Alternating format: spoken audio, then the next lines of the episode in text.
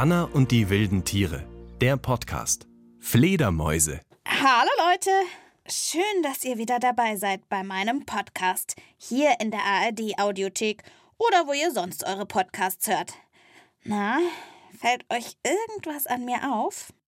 Klinge ich vielleicht anders als sonst? Ein bisschen schon, oder? Ich habe mich hier im Podcaststudio auf den Kopf gestellt. Extra für euch. Und um mich schon mal reinzufühlen in das Tier, um das es heute geht. Die Fledermaus. Oh, aber ich muss sagen, das ist ganz schön anstrengend. Ich drehe mich mal wieder richtig rum. Oh. Puh, das Blut läuft einem in den Kopf. Man wird rot und es rauscht in den Ohren. Hui, hui, hui, hui.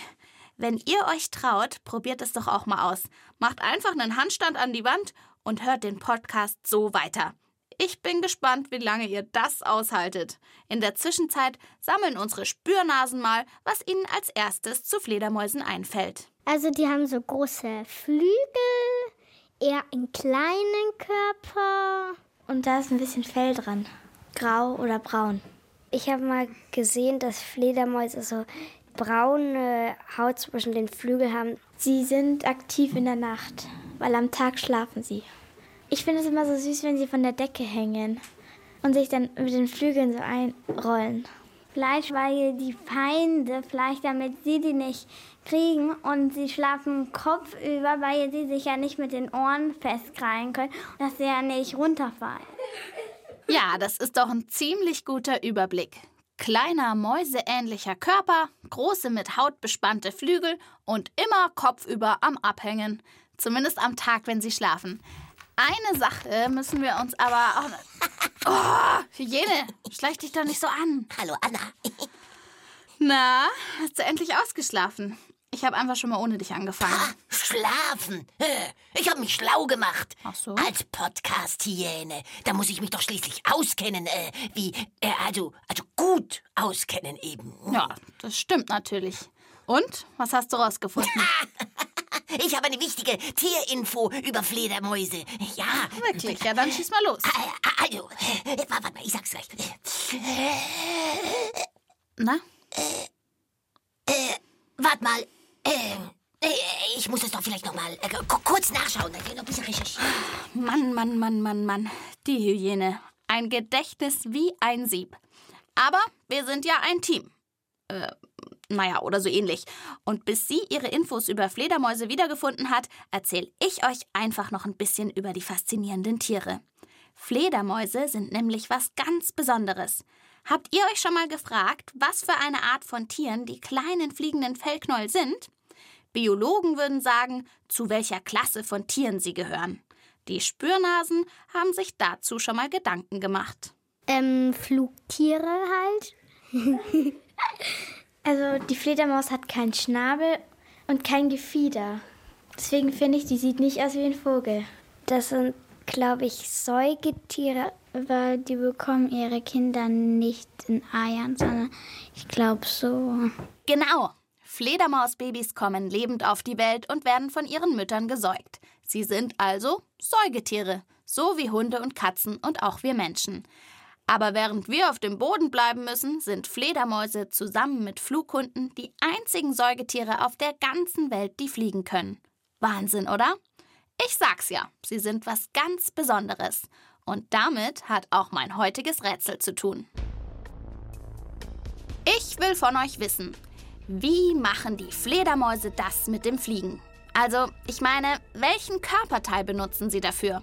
Ist das A einfach das, was bei uns Menschen die Arme sind, ähnlich wie Vögel, nur eben mit Haut als Tragfläche statt Federn? Oder fliegen sie B hauptsächlich mit ihren Händen, von denen sie die Finger ganz lang abspreizen und die Flughaut dazwischen aufspannen? Oder ist das alles Quatsch und sie haben C ganz neue Flügelknochen entwickelt, die seitlich oben an ihrem Körper wachsen. Damit haben sie dann ihre Hände zum Klettern und zum Festhalten von Nahrung frei. Was meint ihr? Antwort A, sie fliegen mit den Armen, Antwort B mit den Händen oder Antwort C mit nur bei Fledermäusen vorhandenen Extraflügeln. Die richtige Antwort verrate ich euch wie immer am Ende der Folge.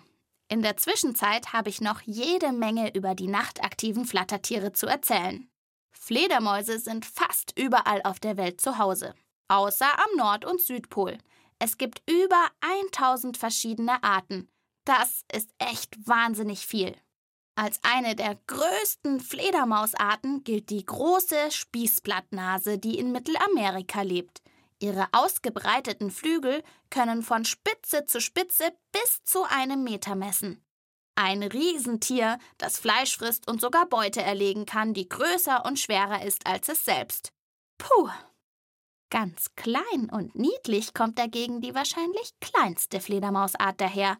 Wegen ihrer winzigen Größe wird sie auch Hummelfledermaus genannt und ist in Thailand zu Hause. Sie wird nur rund drei Zentimeter groß und bringt gerade einmal zwei Gramm auf die Waage. Das ist ungefähr so viel wie ein Gummibärchen. Krass, oder? Da bist du ja wieder. Das ist doch verrückt, oder? Dass es so winzige Fledermäuse gibt. Ja, aber weißt du, was, was noch verrückt ist, Anna? Du wirst es mir bestimmt gleich verraten. Also, äh, die verrückte Tierinfo über, über, äh, Dings, äh, äh, ich meine über Fledermäuse, die, die ich noch gefunden habe. Ah, äh, ja, die hattest du ja angekündigt. Ja, jetzt aber her damit. a- Also, halt dich fest. Fledermäuse. a- a- Hörst du? Also, Fledermäuse, die sind, die sind also, also voll eitel. Ja, die wollen immer super ausschauen. Hä? Ja, ja, wir- wir- wirklich. Äh, Die verzieren sich sogar ihr Fell mit Glitzersteinchen, damit sie schöner aussehen. Nachts. Im Dunkeln. Ja, Also, Hygiene, ich kenne mich eigentlich ganz gut aus mit Fledermäusen, aber das habe ich echt noch nie gehört. Oh. Und wo sollen diese Glitzersteinchen herkommen? von der, der, der, von der Friseurfledermaus. Friseurfledermaus. Äh, okay. Ich schau einfach nochmal nach, wie das genau war. Äh, äh, es war auf jeden Fall irgendwas, irgendwas mit Glitzer. Warte ich schau nochmal. Mach ich. Ja, und weg ist sie wieder. Also, was sie da wieder aufgeschnappt hat, Fledermäuse mit Glitzersteinchen. So ein Quatsch. Was bei Fledermäusen allerdings schon sehr ausgefallen ist, sind ihre Namen. Da gibt's zum Beispiel welche, die heißen braunes Langohr, Felsenküsten Stummeldaumen oder kleiner Abendsegler. Alles Fledermausarten. Und eine Art mit auch so einem schönen Namen, nämlich die große Hufeisennase, durfte ich persönlich kennenlernen. Ihren Namen hat sie wegen der Form ihrer Nase. Die wird seitlich und unten von zwei Hautlappen eingerahmt, die die Form eines Us haben oder eben eines Hufeisens. Vielleicht kennt ihr ja auch meine Fernsehfolge Nachwuchs bei den großen Hufeisennasen. Da habe ich diese Fledermäuse besucht. Könnt ihr auch in der ARD-Mediathek anschauen. Also, an einem sonnigen, aber noch ziemlich kühlen Frühlingstag sind mein Filmteam und ich nach Hohenburg in Bayern aufgebrochen. Wir haben uns mit Rudi getroffen, dem wahrscheinlich besten Experten für große Hufeisennasen, den es in Deutschland gibt. Er betreut und beschützt seit Jahren Deutschlands große Hufeisennasen und ist sowas wie der Papa dieser Fledermäuse. Gut, so, dann mache ich jetzt mal auf. Rudi hat uns eine Höhle gezeigt, wo die Hufeisennasen gerne den Winter verbringen. Ein Gitter aus dicken Eisenstangen versperrt den Eingang.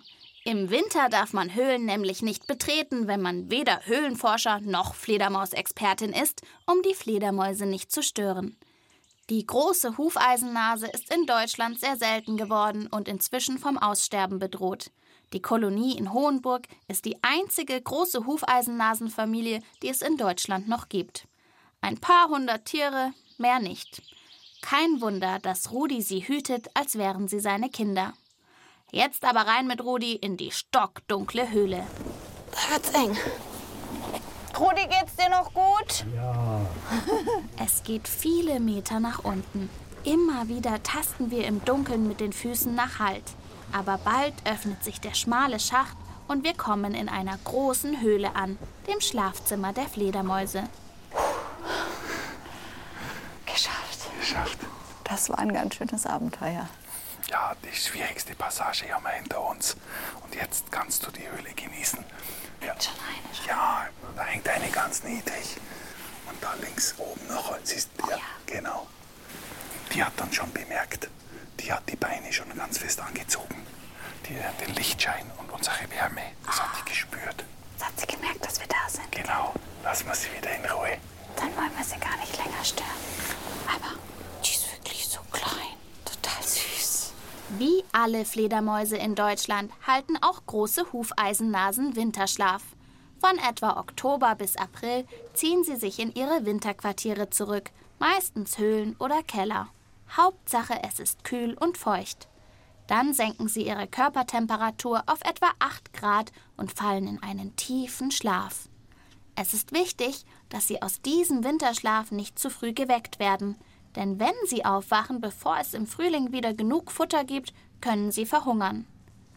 Rudi und ich bewegen uns leise und sehr, sehr vorsichtig durch die Höhle und entdecken immer wieder Hufeisennasen an der Decke. Da kann man sich gut hinhängen. Das ist rauer Stein. Wie machen die das eigentlich? Das ist doch ganz schön anstrengend, wenn man sich die ganze Zeit wo festhalten muss. Ja, das ist für Fledermäuse eigentlich gar nicht so dramatisch. Die haben sehr spitze Krallen und wenn sie sich da einhängen, dann gehen die Sehnen von den Zehen gehen durch so eine Öse durch und durch das eigene Körpergewicht hängen sie sich fest. Und die müssen da gar keine Kraft aufbringen. Also es rastet sozusagen ein. Genau, die können da ein richtig einrasten. Und warum wird denen nicht schwindlig, wenn sie die ganze Zeit auf dem Kopf hängen? Die Leute fragen immer, warum sinkt denen das Blut nicht in den Kopf? Ja. Dann frage ich dich jetzt, warum sinkt mir das Blut nicht in die Beine? Der Kreislauf ist einfach darauf eingestellt. Unsere Gefäße können das so steuern und genauso können das die Gefäße der Fledermaus steuern, dass das ganze Blut nicht in den Kopf fließt. Wird dann der Fledermaus schwindlig, wenn sie auf die Füße gedreht wird? ah, ja, wenn man sich schnell mal umdreht, wahrscheinlich schon. Ach ja, mit Fledermaus Papa Rudi durch die Höhle klettern, das war schon ein tolles Abenteuer. Schade, dass wir die Hufeisennasen nur schlafend erwischt haben, aber dafür ist der Winterschlaf ja da. Wenige Wochen später sind die Fledermäuse dann aufgewacht und in ihre Sommerquartiere umgezogen. Meistens sind das alte Scheunen oder Dachböden, wo es wärmer ist. Und hungrig waren sie nach ihrem langen Schlaf. Hm, was genau steht bei Fledermäusen eigentlich auf dem Speiseplan? Die Spürnasen haben schon so ein paar Ideen. Motten. Ich habe halt so ein Tiere in der Nachtbuch und da ist halt auch so ein Bild, wo eine Fledermaus eine Motte fängt. Schmetterlinge und Maden und Insekten. In irgendwie Amerika, da gibt es so Fledermäuse, die trinken dann auch wirklich Blut von Tieren oder so. Vielleicht gibt es auch Fledermausarten, die Pflanzen essen. Vielleicht die Früchte von Pflanzen. Ja, genau so ist es. Weil es so viele verschiedene Fledermausarten auf der Welt gibt, sieht auch ihr Speiseplan sehr unterschiedlich aus. Die meisten fressen aber Insekten, darunter auch die Hufeisennasen und alle anderen Fledermäuse, die in Deutschland zu Hause sind. Anderen Arten schmecken Früchte und Blütennektar und manche jagen sogar kleinere Tiere. Und dann gibt es noch die Vampire unter den Fledermäusen. Ja, die trinken wirklich Blut. Allerdings keine Panik, das trifft nur auf wenige Arten zu und sie alle leben in Mittel- und Südamerika. Außerdem trinken sie eigentlich nur das Blut von Tieren wie Rindern, Pferden oder Ziegen. Und ihr ahnt es, genau, diese Tiere verwandeln sich hinterher auch nicht in Vampire, so wie das in den Geschichten der Fall ist. Aha, und kaum geht's ums Futtern, ist auch die Hyäne wieder da. Na, Überraschung. Ich hab's. Cool. Was genau hast du? Meine verrückte Tierinfo. Ach so. Weil, weil, weil äh, gerade als du Insekten gesagt hast, da hatte ich den Geistesblitz. Ja. Okay. Und dann habe ich schnell mein Hyändi gezückt. Und nochmal nachgeschaut. Hier, äh, guck mal, gu- guck mal da. Ein Foto auf deinem Handy. Ja. Aber was soll denn das sein? Ist das. Ist das etwa. Genau. Das war das Glitzernde, wo vorhin, naja, mein, Gedächtnis ist, ist, ist, äh, ein paar Lücken hatte. Aber, aber jetzt, jetzt kann ich alles, jetzt kann ich alles ganz richtig erklären. Los, spiel den Jingle. Na gut. Hoffen wir mal, dass das eine gute Idee ist. Ja, sehr gute Idee. Hier kommt verrücktes Wissen über Fledermäuse von und mit der Hyäne. Mich laust der Affe.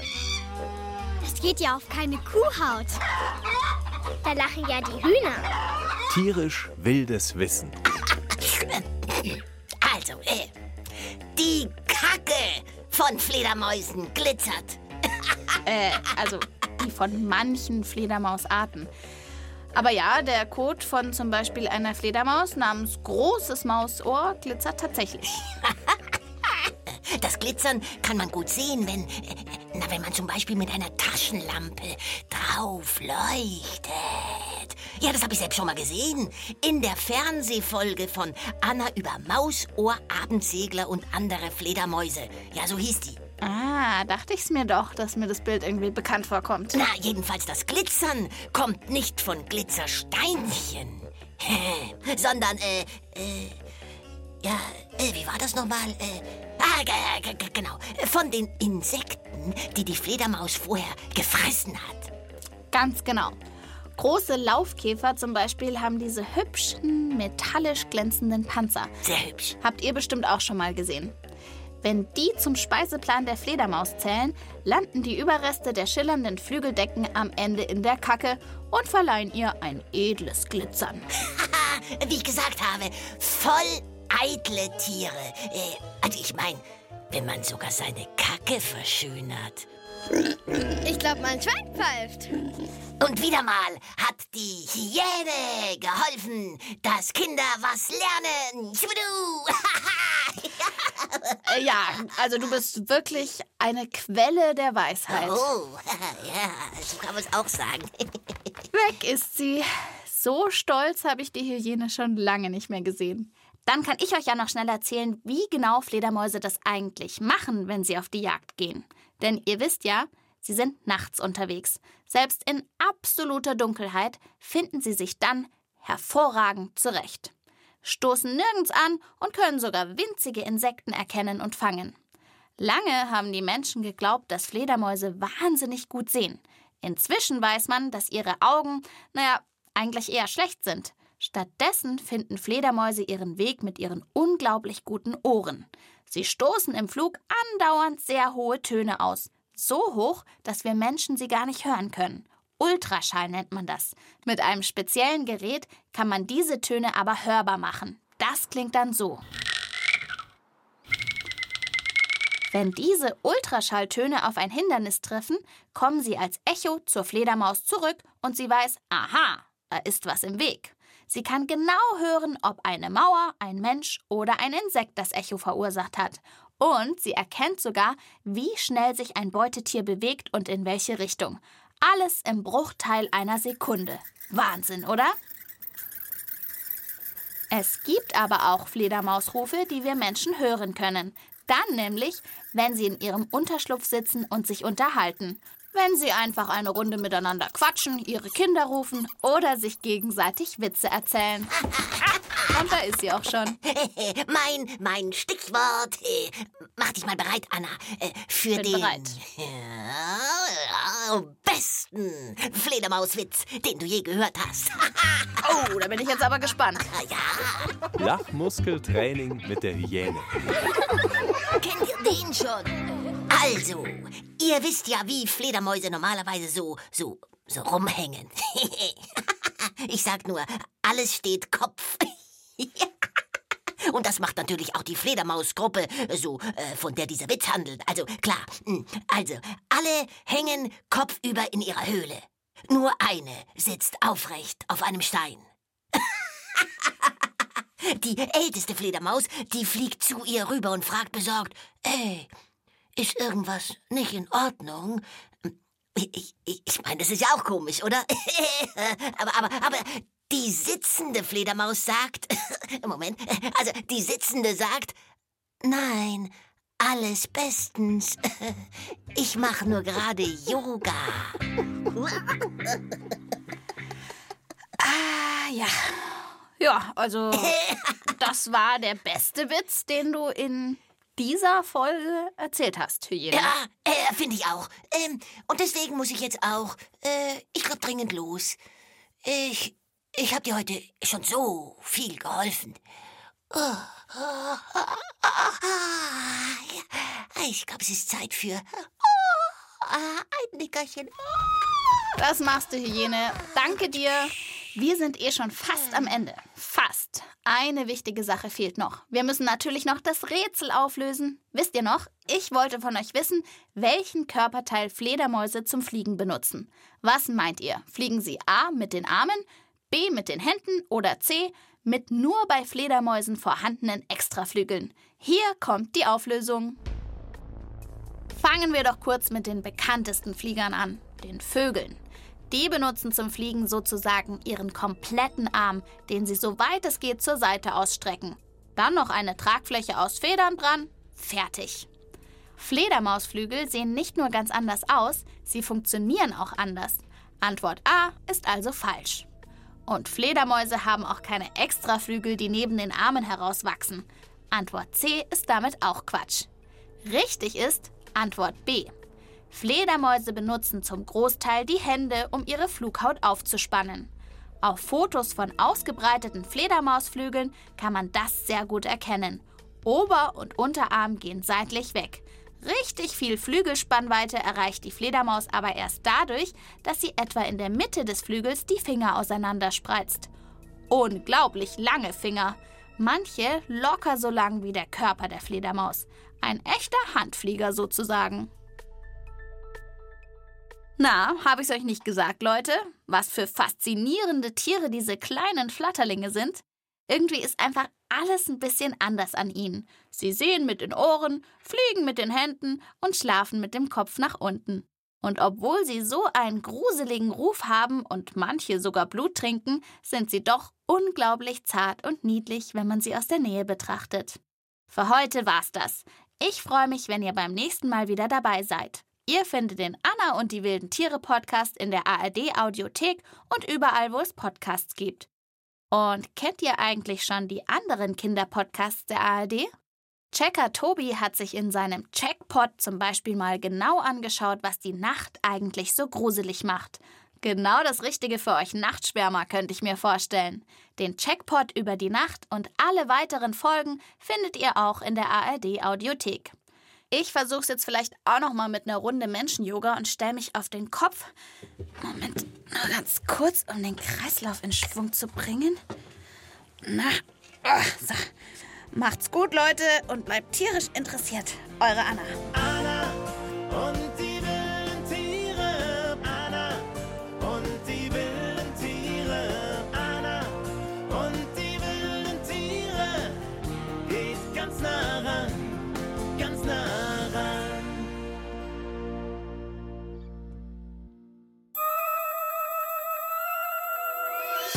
Das war Anna und die wilden Tiere, der Podcast. Fledermäuse mit Annika Preil. Als lachende Hyäne Katja Schild. Text und Regie Kerstin Oechsner. Redaktion Matthias Eggert. Eine Produktion des Bayerischen Rundfunks 2023.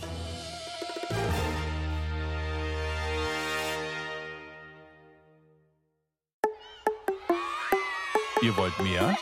Dann hört doch unsere Hörspiele und Lesungen als Podcast. Geschichten für Kinder gibt's in der ARD Audiothek und überall, wo es Podcasts gibt.